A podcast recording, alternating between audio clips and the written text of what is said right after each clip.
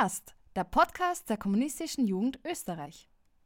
Liebe Genossinnen, willkommen zurück zu unserer neuen Herst-Podcast-Folge. Und zwar wollen wir heute über die Alexandra Kollontai sprechen. Ich bin die Ramona und meine Pronomen sind sie, ihr. Hallo, ich bin die Jasmina und meine Pronomen sind sie, ihr. Ja, hallo, ich bin der Philipp und meine Pronomen sind er, ihm. Wie schon vorher erwähnt, wollen wir heute über Alexandra Kollontai reden, denn ihre Ideen sind nach über 100 Jahren aktueller denn je. Das stimmt allerdings. Viele Forderungen, die ihr politisches Leben geprägt haben, sind für uns Kommunistinnen heutzutage genauso wichtig. Kollontai setzte sich vor allem für die soziale Situation der Frauen ein, insbesondere Arbeiterinnen. Auch Mutterschutz und die Sexualmoral und vor allem die volle Gleichberechtigung der Geschlechter waren Teil ihres politischen Lebens. Und um dieses Ziel der Gleichberechtigung der Geschlechter zu erreichen, brauchen wir natürlich revolutionäre Veränderungen. Und ich glaube, wir alle wissen, wir können nicht einfach drauf losstürmen und irgendwas tun. Wir brauchen irgendwie Ideen, die uns anleiten, ein konkretes Programm. Und diese Ideen liefert uns eben Kollontai, passend auch zum 8. März, dem Internationalen Frauenkampftag. Und mit Denkerinnen und Theoretikerinnen wie Zetkin Luxemburg ähm, und eben Kollontai selbst werden wir irgendwie versuchen, die Welt zu verändern. Das ist unser zentrales Anliegen. Bevor wir jetzt zu den Ideen von Kollontai kommen, sollten wir vielleicht kurz ihr Leben anschneiden. Kollontai war nämlich Revolutionärin, Diplomatin und Schriftstellerin. Sie war weltweit die erste Ministerin und akkreditierte Botschafterin. Daher für uns eine Ikone der sozialistischen Frauenbewegung. Kollontai wurde am 31. März 1872 geboren Sie war die Tochter eines russischen Generals und einer Finnin, wuchs in sehr privilegierten Verhältnissen auf und studierte danach in Zürich Ökonomie. Sie heiratete gegen die Einwilligung ihrer Eltern ihren mittellosen Cousin Ingenieur Wladimir Kollontai und bekam mit ihm ihren ersten und einzigen Sohn Michael. 1917 wurde sie als erste Frau Teil des revolutionären sowjetischen Kabinetts und übernahm 1919 sogar den Vorsitz der Frauenabteilung beim Zentralkomitee und von 1923 bis 1946 vertrat sie die Sowjetunion in Norwegen, Mexiko und Schweden. Am 9. März 1952 ist sie dann leider von uns gegangen. Die Jasmina hat uns gerade einen sehr guten Überblick über Kollontai ihr Leben gegeben und ich würde jetzt gerne ein Zitat aus ihrer Autobiografie vorlesen, woran man, glaube ich, ganz gut sieht, irgendwie, wie sich ihre politischen Ideen anhand ihres Lebens, anhand der Literatur, die sie einfach studiert hat, weiterentwickelt hat und vor allem die Ideen, die wir später einfach diskutieren werden, analysieren werden und einordnen werden. Und zwar schreibt sie, und ich habe meine Lebensanschauung, meine politische Linie aus dem Leben selbst und in ununterbrochener Arbeit aus Büchern erworben. Und ich glaube, es ist aber jetzt nicht nur so, dass wir ständig vom Bücherlesen irgendwie klüger werden, politisiert werden. Es spielt eben, wie Kollontai schreibt, eben die persönliche Lebenslage eine extremst wichtige Rolle bei der Politisierung so war es auch bei ihr eigentlich, dass der Besuch von einer Textilfabrik eigentlich ihr klargemacht hat, dass man wirklich was verändern muss. Also diese Textilfabrik hat eigentlich zu den modernsten in Russland gezählt, im zaristischen natürlich noch irgendwie. Und dennoch waren halt irgendwie die sozialen, die soziale Lage, die Arbeitsbedingungen so schlecht und fürchterlich, dass sie gesagt hat, okay, ich möchte mein Leben irgendwie der Veränderung der sozialen Verhältnisse widmen. Und genau das versuchen wir heute immer noch. So, und jetzt springen wir an den Anfang des 20. Jahrhunderts, wo weltweit sehr starke Arbeiterbewegungen entstanden sind, unter anderem eben auch internationale Frauenbewegungen. Hier müssen wir aber unterscheiden zwischen den bürgerlichen und den proletarischen bzw. sozialistischen Frauenbewegungen. Die bürgerlichen Frauen forderten vorwiegend politische Rechte, während proletarische Frauen für bessere Arbeitsbedingungen und Lebensbedingungen kämpften. Und genau darauf hat sich Kollontai bei einer Rede im April 1905 bezogen. Da fand nämlich die erste große Frauendemonstration im zaristischen Russland statt. Sie hat an ArbeiterInnen appelliert, sich in der Sozialdemokratie mehr für ihre eigenen Rechte zu organisieren. Ihr Argument war, dass ArbeiterInnen im Unterschied zu bürgerlichen Frauen dreifach ausgebeutet werden würden. Einmal als Frau, einmal als Arbeiterin und einmal als Bürgerin. Deshalb haben Kollontai diese Forderungen nach politischen Rechten, wie zum Beispiel dem Wahlrecht, natürlich nicht gereicht. Jede Frau hatte laut Kollontais Überzeugung das Recht auf Arbeit, und zwar Erwerbsarbeit. Aber zugleich sollte jede Frau einen besonderen Schutz haben, und zwar eben, wie wir es heutzutage nennen, den Mutterschutz. Und sie war überzeugt, dass nur die Sozialdemokratische Arbeiterpartei genau diese Forderung aufgreifen könnte und auch müsse. Die Jasmina hat ja gerade vorhin schon die dreifache Ausbeutung der Frau angesprochen. Und jetzt wollte ich die fragen, Philipp, könntest du das vielleicht ein bisschen genauer erklären, was man sich darunter vorstellen kann? Ähm, wir haben gerade schon gehört, eben diese dreifache Ausbeutung besteht darin, dass irgendwie die Frau eben als Frau, als Arbeiterin und als Bürgerin irgendwie ausgebeutet wird. Ich glaube, die offensichtlichste Ausbeutung ist einfach die, dass sie Arbeiterin ist. Also der große Fehler oder das Missverständnis irgendwie von der bürgerlichen Frauenbewegung ist irgendwie, dass sie alle Frauen in einen Topf wirft, was halt de facto nicht so ist. Also es gibt halt reale Spaltungslinien in der Gesellschaft und die ähm, ist halt charakterisiert durch die Stellung zu den Produktionsmitteln. Und es gibt halt einfach Leute, die ihnen gehören die Fabriken, die können Leute anstellen und die werden sie ausbeuten, ihnen den Mehrwert wegnehmen. Und dann gibt es halt solche irgendwie, die diese Produktionsmittel nicht haben und deswegen ihre Arbeitskraft verkaufen müssen. Und das sind halt die ArbeiterInnen. Und ich würde fast vorschlagen, dass man vielleicht für Frau und Bürgerin dann nicht den Begriff Ausbeutung, sondern fast eher den Begriff Unterdrückung verwendet irgendwie. Und dabei geht es halt darum, irgendwie, dass die Frauen in unserer Gesellschaft noch immer zu einem Großteil die Reproduktionsarbeit übernehmen. Und das wäre halt eigentlich beim jetzigen Stand der Produktivkräfte absolut nicht nötig. Und zur Zeit Colontais war eben so, dass mit der Ausbeutung der Bürgerin oder Unterdrückung als Bürgerin vermutlich gemeint wäre einfach, dass sie einfach kein Wahlrecht gehabt haben und natürlich haben irgendwie die Bürgerlichen darauf hingebracht, so, wir wollen dasselbe Wahlrecht. Natürlich ist er gut. Und damit erkämpfst du gleichzeitig irgendwie so politische Mitbestimmung, juristische Gleichstellung, aber keineswegs eben diese soziale Gleichstellung. Die wird halt dann erst irgendwie durch den Sozialismus möglich sein. An der Stelle würde ich gern einen Buchtipp dalassen. Und zwar, wer sich mehr für dieses Thema interessiert, dem kann ich wirklich nur wärmstens empfehlen, den Ursprung der Familie von Friedrich Engels zu lesen. Wir machen jetzt einen größeren Zeitsprung und zwar ins Jahr 1917, in dem Kollontai als erste Frau weltweit Ministerin wurde. Vielleicht, Jasmina, kannst du uns da ein bisschen mehr darüber erzählen? Gerne. Ich habe ja vorhin schon erwähnt, dass Kollontai als erste Frau Teil des revolutionären sowjetischen Kabinetts war und sie hatte tatsächlich sehr, sehr viel Macht, was man sich vielleicht auch gar nicht so vorstellen würde. Wenn ich jetzt aber versuchen würde, all ihre politischen Erfolge aufzuzählen, dann würde ich wahrscheinlich bis übermorgen nicht fertig werden. Ich werde aber versuchen, sie ganz komprimiert kurz zusammenzufassen. Und zwar wurde unter Kollontai die allgemeine Arbeitspflicht eingeführt, die auch für Frauen galt. Das alte Ehegesetz wurde abgeschafft und die Frau wurde dem Mann juristisch gleichgestellt. Ebenso wurden uneheliche Kinder und eheliche Kinder rechtlich gleichgestellt. In dem Kontext trat der Staat nur mehr als Vertreter der Interessen der Kinder auf und die Kirche hat ihren Einfluss gänzlich verloren. Die Ehe und die Scheidung wurden tatsächlich nur zum formellen Akt, der einfach nur bei der Stadtverwaltung registriert wurde. Auch beim Mutterschutz hat Kollontai politische Erfolge zu verzeichnen.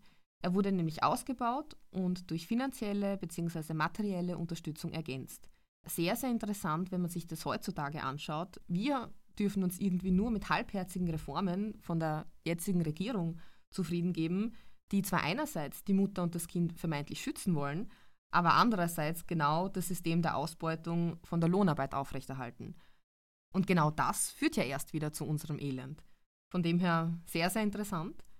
Und eine weitere Forderung, die wir auf jeden Fall hervorheben sollten, vor allem wenn man sich anschaut, was heutzutage weltweit rund um dieses Thema passiert, ist, im November 1920 wurden auf Druck von Kollontai Schwangerschaftsabbrüche nicht nur entkriminalisiert, sondern tatsächlich legalisiert.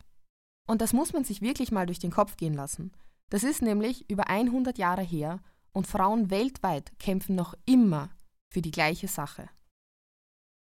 Die Jasmin hat uns gerade einen guten Überblick, glaube ich, gegeben über die wirklich großartigen Leistungen von Kollontai in der frühen Sowjetunion und ich glaube, das wird noch viel erstaunlicher, wenn man sich vor Augen führt, dass sie bereits im März 1918 wieder zurückgetreten ist als Volkskommissarin. Und das ist darauf zurückzuführen, dass sie mit Lenin und Trotzki und der Parteilinie einfach nicht übereingestimmt hat, dass man den Frieden von Brest-Litovsk beschlossen hat, um eben den Ersten Weltkrieg für Russland zu beenden. Der ist natürlich mit großen Gebietsverlusten einhergegangen und sie hat das nicht gut gefunden. Sie schreibt dann, aus Gründen prinzipieller Uneinigkeit mit der laufenden Politik trat ich von meinem Posten als Volkskommissarin zurück. Ähm, und von diesem Zeitpunkt an kann man eigentlich sagen, dass es Schritt für Schritt irgendwie immer schlechter geworden ist für die Befreiung der Frau in der Sowjetunion. Zentral ist da vor allem die Einführung der neuen ökonomischen Politik. Was heißt das konkret für Frauen vor allem und warum sie dann auch irgendwie Kollontai extrem kritisiert hat. Wir sehen irgendwie ein Land, das noch immer im Bürgerkrieg versinkt, um irgendwie die Revolution zu verteidigen. Und ich glaube, daraus folgt ganz logisch so, dass einfach die Vergesellschaftung von der gesamten Reproduktionsleistung einfach nicht abgeschlossen sein hat können. Ähm, wir sehen irgendwie, dass es eigentlich einen enormen Mangel gegeben hat, nicht nur irgendwie an Kinderkrippen, sondern auch an Volkskantinen, ähm, einfach an öffentlichen Wäschereien und einfach an der sozialmedizinischen Fürsorge. Und was für die Frauen am relevantesten war und natürlich auch am, am, am schlimmsten und am gefährlichsten irgendwie an dieser neuen ökonomischen Politik, dass die allgemeine Arbeitspflicht zurückgenommen worden ist und das hat für Frauen nichts anderes bedeutet, als dass sie wieder zurück in die Arbeitslosigkeit kommen sind. Und trotz diesem gescheiterten Versuch, die Lage der Frau längerfristig zu verbessern, haben wir gesehen, dass es einfach historisch möglich ist. Und dafür kämpfen wir einfach auch heute noch. Das ist unser Ziel. Denn ohne Befreiung der Frau kein Sozialismus. Und ohne Sozialismus keine Befreiung der Frau. Und einen weiteren Aspekt, den wir auf jeden Fall noch beleuchten sollten, waren ähm, Kolontais progressive Ansichten bezüglich zwischenmenschlichen Beziehungen. Das ist jetzt ganz gleich, ob im romantischen oder nicht romantischen Sinn gemeint. Äh, es ist auch sehr spannend. Sie hat ihr gesamtes Leben lang sowohl in ihrem Umfeld als auch aus der Partei immer recht viel Kritik aufgrund von diesen Ansichten bekommen und auch, dass sie ihr Leben nach diesen Ansichten gelebt hat. Und ähm, damit ihr auch versteht, was ich meine, würde ich gern auf ihr Konzept der Liebe äh, zurückkommen. Kollontai hat nämlich erkannt, dass Liebe nicht nur ein mächtiger Faktor der Natur ist oder eine biologische Kraft, sondern auch ein sozialer Faktor. Liebe sollte im Allgemeinen nicht nur eine private Sache sein oder eine Angelegenheit zwischen zwei liebenden Herzen, weil genau hier liegt nämlich das Problem. Liebe sollte in einem Kollektiv existieren und sollte eben genau dieses Kollektiv stärken. Wenn Liebe so isoliert betrachtet wird, dann kann sie sich im Kollektiv nicht entfalten. Und Kollontai hat ein paar Regeln sozusagen aufgestellt, beziehungsweise ein paar Voraussetzungen, wie man denn mit Liebe umgehen sollte. Und ich erinnere hier nochmal, es geht hier nicht rein um den romantischen Sinn. Und warum wir uns jetzt explizit auch das ausgesucht haben, ist, es ist natürlich für eine sozialistische Gesellschaft bzw. für eine revolutionäre Gesellschaft sehr von Vorteil, ähm, wenn man zwischenmenschlich gut miteinander auskommt und vielleicht hier auch ein paar Grundregeln hat. Und deswegen eben kurz zu den drei Voraussetzungen, die Kollontai ähm, einmal so formuliert hat. Und zwar äh, setzt sie sich für die Gleichheit in den gegenseitigen Beziehungen ein und zwar ohne die männliche Selbstgefälligkeit und, ich zitiere, das sklavische Aufgeben der Persönlichkeit der Frau in der Liebe. Äh, eine weitere Voraussetzung war, dass beide Seiten ähm, die Rechte des anderen anerkennen, ohne eine Form von Herrschaftsgefühl über das andere gegenüber zu haben. Und die letzte bzw. dritte Voraussetzung die Kollontai formuliert hat, war die kameradschaftliche Feinfühligkeit. Hier geht es darum, dass man versucht, sich immer in das Gegenüber hineinzuversetzen und man sollte versuchen, die Gefühle von seinem Gegenüber zu verstehen. Das gilt aber für alle Geschlechter. Sehr spannend ist hier auch wieder, dass in der bürgerlichen Kultur sowas prinzipiell immer nur von den Frauen gefordert wird. Was wir natürlich als sozialistische Bewegung so ablehnen und wie gesagt, diese kameradschaftliche Feinfühligkeit, diese beiderseitige Anerkennung der Rechte des anderen und die Gleichheit in den gegenseitigen Beziehungen von allen Geschlechtern und in allen Beziehungskonstellationen uns wünschen und auch erwarten. Und um vielleicht diese etwas wirren Erzählungen ähm, ein bisschen zu verdeutlichen, ist vielleicht wichtig zu erwähnen, dass die bourgeoise Klasse ähm, immer sehr auf diesem Ideal einer in sich geschlossenen, individualistischen Familie beruht, die natürlich auch immer das Privateigentum und das Besitzrecht des jeweils anderen im Vordergrund hat. Also wenn wir nicht versuchen, uns ein Stück weit von diesen Idealen zu lösen und auch irgendwo ein bisschen unsere Psyche umzuformen, werden wir uns von solchen zwischenmenschlichen Problemen eher schwierig lösen können. Und ich möchte nur noch einmal betonen, für eine funktionierende sozialistische Gesellschaft oder für eine funktionierende revolutionäre Gesellschaft braucht es das Miteinander. Es braucht die Solidarität und es braucht das Verständnis zueinander und wie auch vorhin schon gesagt, diese kameradschaftliche Feinfühligkeit. Und um all das nochmal auf den Punkt zu bringen, hätte ich noch ein Zitat von Kollontai, und zwar aus ihrem Werk Ein Weg dem geflügelten Eros. Liebe nicht nur in Küssen und Umarmungen zu zeigen, sondern auch in der Gemeinsamkeit der Handlung, in der Einheit des Willens und der gemeinsamen schöpferischen Tätigkeit. Ich glaube, das war gerade ziemlich viel komplexer Inhalt und wir haben uns deswegen im Podcast-Team lang überlegt, ob wir irgendwie einen guten Witz finden zum Auflockern. Aber leider sind wir alle zu kreativ, also werde ich einfach weitermachen und das Ganze irgendwie in einen größeren Zusammenhang stellen. Und ich glaube, es kann schnell der Eindruck irgendwie entstehen, dass das irgendwie von der Colontai so Ideen sind, die irgendwo im luftleeren Raum herumschwirren und die, die, die wir irgendwie da präsentieren.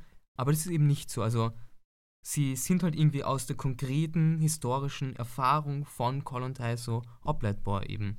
Generell ist es halt irgendwie so, dass alles, was die Jasmina gerade erzählt hat, ähm, drückt irgendwie aus, dass sie halt einfach, also die Kollontai, diese ganze individualistische, einfach auf Besitzdenken der bürgerlichen ausgerichtete Moral ähm, kritisiert und dem gegenüber eben eine neue Moral, die Moral eben der Arbeiterinnenklasse entgegenstellt. Und daraus fließt eben auch eben ihre Ablehnung dieser bürgerlichen Illusion in irgendwelche romantische Liebe, sondern eben in dieses Konzept von Kameradschaft und Freundschaft. Ähm, und wir sehen, glaube ich, recht gut irgendwie, wie halt dann neue ökonomische Bedingungen mit der Zeit auch zu neuen zwischenmenschlichen Beziehungen führen. Also macht ja ganz viel Sinn, oder? Wir sind irgendwie da und produzieren auf eine gewisse Art und Weise. Wir haben ein gewisses Umgehen auf der Arbeit miteinander irgendwie. Es kommt darauf an, irgendwie, ob ähm, Reproduktionsarbeit vergesellschaftet ist oder nicht. Ähm, und je nachdem werden sich unsere Beziehungen, die Art und Weise des Umgangs zwischen den Geschlechtern, aber auch untereinander irgendwie so ähm, extremst verändern und im Sozialismus eben zum Besseren. Ja, vielen Dank, Philipp, dass du das jetzt alles ähm, so gut zusammengefügt hast. Ähm, es gibt noch einen weiteren Aspekt, auf den ich sehr, sehr gern zurückkommen möchte von Kollontai. Und zwar haben wir am Anfang von der Folge ja schon erwähnt, dass sie sich sehr stark äh, für Mutterschutz eingesetzt hat. Ähm, man muss bedenken, zu Kollontais Zeiten war diese klassische Struktur einer Kleinfamilie als kleinste ökonomische Einheit das Nonplusultra. Äh, und leider auch in der Arbeiterinnenklasse viel resistenter als Kollontai vermutete. Zwar hatten viele äh, progressive Wünsche und Ansichten, die meisten sehnten sich aber nach der Aufrechterhaltung von der kleinen, in sich geschlossenen Dreieinigkeit – im Endeffekt Mann, Frau und Kinder. Sie sehnten sich auch danach, dass das Private privat bleiben soll. Es ist sehr spannend, dass trotz dieser maßlosen Überforderung, die ein Familienleben vor allem damals mit sich gebracht haben, sich trotzdem so viele vermeintliche Sozialistinnen danach gesehnt haben. Wenn man jetzt einfach in der Zeit ein bisschen zurückdenkt, dann war die materielle Abhängigkeit vom Ehemann äh, ja viel präsenter, als sie das heutzutage ist. Und ja, das klingt jetzt vielleicht etwas harsh, wenn man das so ausdrückt, aber es war durchaus bedrückend, belastend und auch erniedrigend. Und durch die ökonomische Selbstständigkeit der ArbeiterInnen, dadurch, dass sie eben ins, in die Arbeitswelt und ins Arbeitsleben integriert wurden, äh, wurden Frauen zu aktiven und bewussten Genossinnen. Damit Frauen zur Gänze in die Arbeitswelt integriert werden können, muss natürlich die Reproduktionsarbeit ausgelagert werden. In einfachen Worten, es darf nicht mehr an einer Person hängen bleiben, sich um das Kind oder die Kinder zu kümmern, den Haushalt, die Wäsche, das Kochen und alle anderen anfallenden Pflichten rund um ähm, das Kinderbekommen und Kindererziehen. Laut Kollontais Utopie sollte man diese isolierte Kleinfamilie durch das Leben in einer Kommune mit gemeinsamer Arbeit, Haushaltsführung und Kindererziehung ersetzen. Und sie hat dazu auch ein sehr interessantes Zitat, das folgendermaßen geht. Die wirklich befreite Frau muss materiell vom Mann unabhängig sein und von den mit der Mutterschaft verbundenen Pflichten entlastet werden. Dann würde ich noch etwas konkreter auf die Forderungen ähm, bezüglich des Mutterschutzes eingehen. Und zwar haben die konkret so ausgeschaut, dass es acht Wochen Urlaub für Schwangere eben vor und nach der Geburt gibt. Ähm, außerdem soll irgendwie der Gehaltsverlust oder der Ausfall logischerweise, wenn man nicht arbeiten gehen hat können, kompensiert werden über staatliche Versicherungen. Und außerdem, was bei uns leider noch immer nicht selbstverständlich ist, dass es einfach kostenlose medizinische Hilfe gibt während und nach der Geburt. Ähm, das sind, glaube ich, zu dieser Zeit enorme Fortschritte gewesen, die man sich in anderen Staaten zu dieser Zeit nur schwer vorstellen hätte können. Ähm, und was auch noch spannend ist bei der Mutterschaft, bei uns ist natürlich immer etwas sehr Privates, etwas, was teilweise wirklich in der kleinen Familie noch gehalten wird. Ähm, aber Kollontai hat die Mutterschaft viel mehr als soziale Funktion von Frauen als historischen Subjekten charakterisiert. Ähm, was heißt das jetzt dann konkret? Es geht nicht mehr darum, dass irgendwie die Kinder alleine von Mutter und Vater großgezogen werden oder wie es heute oft ist, halt dann von den Großeltern, wenn beide Elternteile arbeiten müssen. Nein, es sollte eine soziale Funktion sein, dass die Gesellschaft sich als Kollektiv irgendwie um ihren Nachwuchs kümmert. Und das ist etwas, wohin wir wieder zurück sollten. Vielen Dank für Ihren Input. Es ist eigentlich eine Frechheit, dass viele dieser Forderungen noch immer nicht umgesetzt worden sind, beziehungsweise in unserer Gesellschaft als noch immer radikal gelten. Deswegen sollten wir gemeinsam am 8. März auf die Straße gehen, am Internationalen Frauenkampftag, um gemeinsam solidarisch für eine gerechtere Welt zu kämpfen. Und mit dieser Wortmeldung verabschiede ich mich für heute. Also danke fürs Zuhören und wir hören uns. Ich kann diesen Demo-Aufruf von der Mona nur unterstreichen. Ich glaube, es ist wichtig, dass wir in Graz, in Wien und überall sonst, wo wir auf die Straße gehen zum Internationalen Frauenkampftag, ähm, wirklich zeigen, dass wir als Marxistinnen die richtige Perspektive haben, wissen, wie wir irgendwie eine Gesellschaft erkämpfen, in der echte Geschlechtergerechtigkeit herrschen kann und nicht auf identitätspolitische Slogans oder dergleichen reinfallen. Auch ich darf nochmal den Appell dalassen, sich wirklich an der 8. März-Demo zum Internationalen Frauenkampftag zu beteiligen.